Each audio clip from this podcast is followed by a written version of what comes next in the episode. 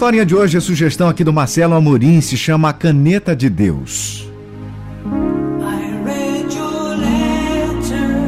A mãe deu um pulo assim que viu o cirurgião sair da sala de cirurgias. Perguntou: Como é que meu filho está? Ele vai ficar bom? Quando é que eu posso vê-lo? O cirurgião então respondeu: Tenho pena. Fizemos tudo, mas o seu filho não resistiu. Sally perguntou: Por que razão é que as crianças pequenas têm câncer? Será que Deus não se preocupa? Aonde estavas tu, Deus, quando meu filho necessitava? O cirurgião perguntou: Você quer algum tempo com seu filho? Uma das enfermeiras irá trazê-lo dentro de alguns minutos e depois será transportado para a universidade. Sally pediu à enfermeira para ficar com ela enquanto se despedia do filho. Passou os dedos pelo cabelo ruivo do seu filho. Quer um cachinho dele? perguntou a enfermeira. Sally abanou a cabeça afirmativamente. A enfermeira colocou, cortou e colocou o cabelo num saco de plástico e entregou a Sally. Foi ideia do Jimmy doar o seu corpo à universidade, porque assim talvez pudesse ajudar outra pessoa disse Sally.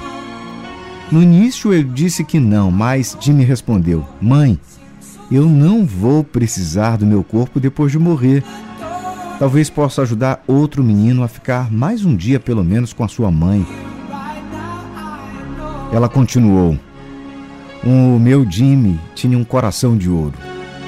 Estava sempre a pensar nos outros, sempre disposto a ajudar se pudesse. Depois de ter passado a maior parte dos últimos seis meses, Sally saiu do Hospital Children's Mercy pela última vez. Colocou o saco com as coisas do seu filho no banco do carro, ao lado dela. A viagem para casa foi muito difícil.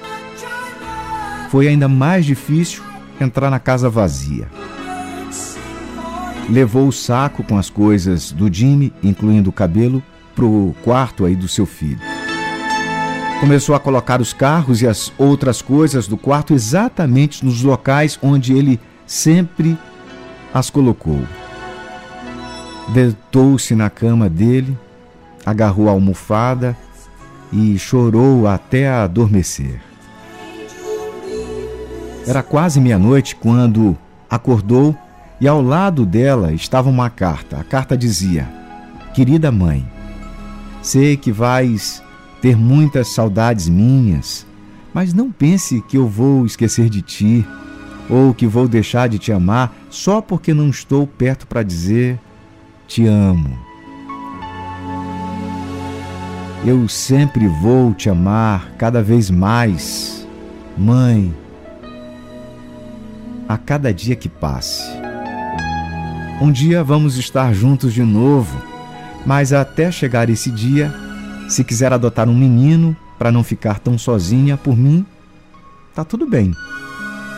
Ele pode ficar no meu quarto e com as minhas coisas para brincar.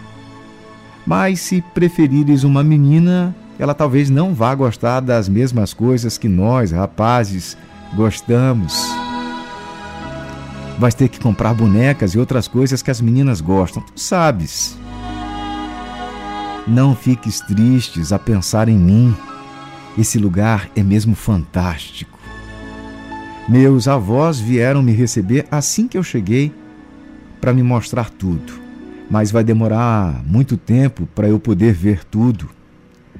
Os anjos são mesmo lindos. Adoro vê-los voar. E sabes de uma coisa? O Jesus não parece nada como se vê nas fotos, embora quando o vi o tenha reconhecido logo. Ele me levou a visitar Deus e sabe de outra coisa?